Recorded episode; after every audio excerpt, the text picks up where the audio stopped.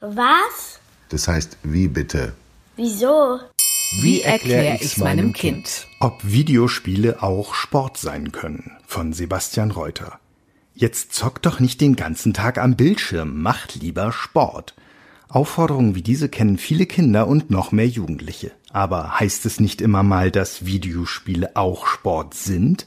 Haben nicht gerade erst zu Beginn der Corona-Zeit sogar berühmte Sportler bei Videospielen in ihrer Sportart gezeigt, was sie drauf haben? Ob Videospiele Sport sind, wird nicht nur in Familien, am Küchentisch oder im Kinderzimmer diskutiert, sondern auch von Sportvereinen und Verbänden oder in der Politik. Gerade jetzt, wenn der Herbst kommt, klingt die Idee doch einigermaßen verlockend. Im Fitnessstudio ist es zu voll, zum Joggen ist es zu nass und zu windig und der Weg zum nächsten Hallenbad ist ziemlich weit. Warum also nicht einfach zwei Stunden ohne Pause mit dem Controller in der Hand vor dem Bildschirm zocken, bis die Finger wund sind und der Kopf ganz müde ist? Millionen Menschen in Deutschland, jüngere wie ältere, zocken mittlerweile mehrmals in der Woche oder sogar täglich am Computer, dem Smartphone oder an der Konsole ein Videospiel. In den aufziehenden dunklen und kalten Tagen dieses Corona-Jahres dürften noch mal ein paar Gaming-Fans hinzukommen. Manche zocken schon länger und sind so gut darin, dass ihnen bei Online-Turnieren über das Internet sehr viele Menschen dabei zusehen, wie sie ihre virtuellen Alter Egos durch Fantasy-Welten, historische Kriegsschauplätze oder über Rennstrecken führen.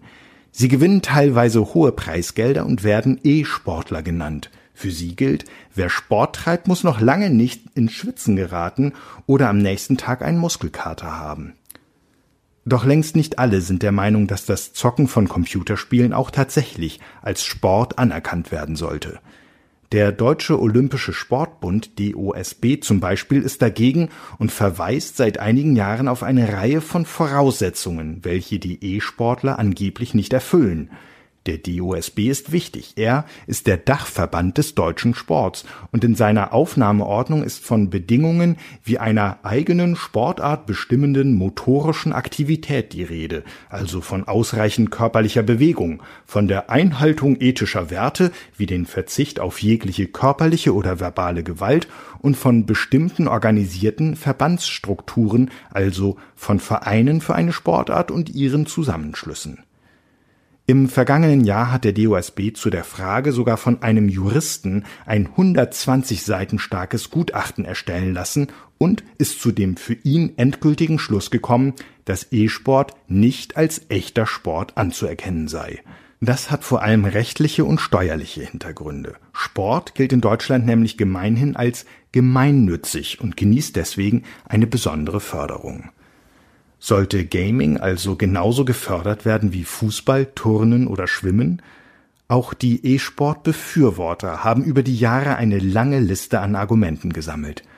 Beim Gaming fehle die motorische Aktivität, Schach und Schießen würden schließlich auch als Sport anerkannt, und da bewege man sich noch weniger, lautet die Antwort. Außerdem halte sich die körperliche Anstrengung auch bei Dartprofis und Bogenschützen in engen Grenzen, wobei die Anforderung an Kopf und Konzentration dagegen umso höher sei. Ähnlich ist es bei E-Sportlern, wie eine Untersuchung der Sporthochschule Köln schon vor einigen Jahren gezeigt hat. Wenn Sie am Computer oder an der Konsole gegeneinander antreten, klicken Sie mehrere hundert Male in der Minute auf Tastatur, Maus oder Controller und behalten gleichzeitig das wilde Geschehen auf dem Monitor permanent im Blick. Wer sich nur kurz ablenken lässt, hat schon verloren. Auch auf den Vorwurf, es würden bei einigen Spielen wie dem Ego-Shooter Counter-Strike ethische Werte nicht geachtet und virtuelle Gewalt ausgeübt, haben die Zocker eine Antwort – Schließlich werde beim Fechten oder Boxen auch Gewalt simuliert oder tatsächlich ausgeübt.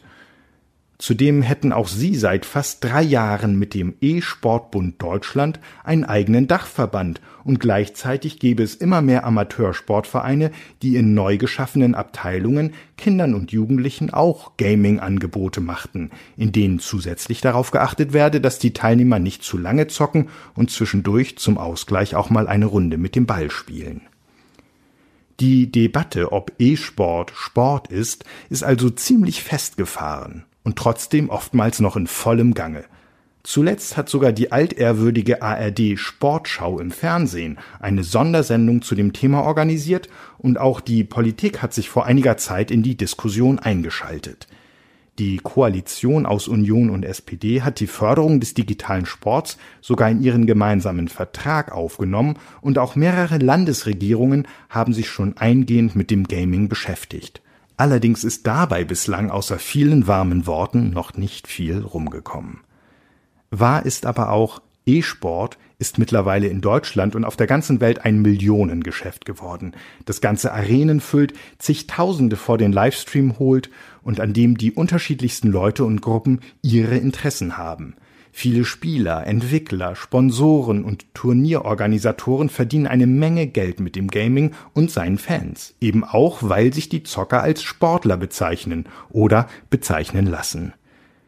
Viele Beteiligte vergessen ihre skeptische Sichtweise zum Gaming, wenn es ihnen selbst etwas nützt.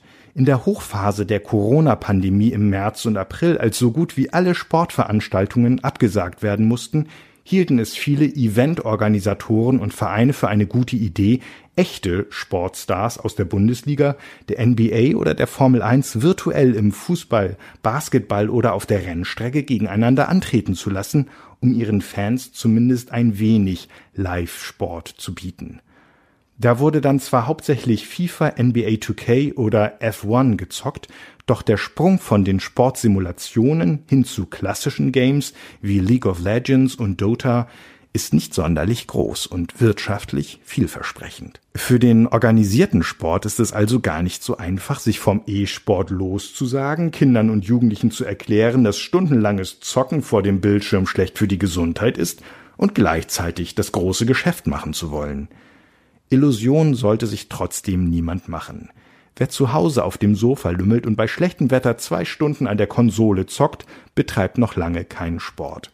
Da hilft nur, den inneren Schweinehund zu überwinden und im Nieselregen ein paar Kilometer laufen zu gehen.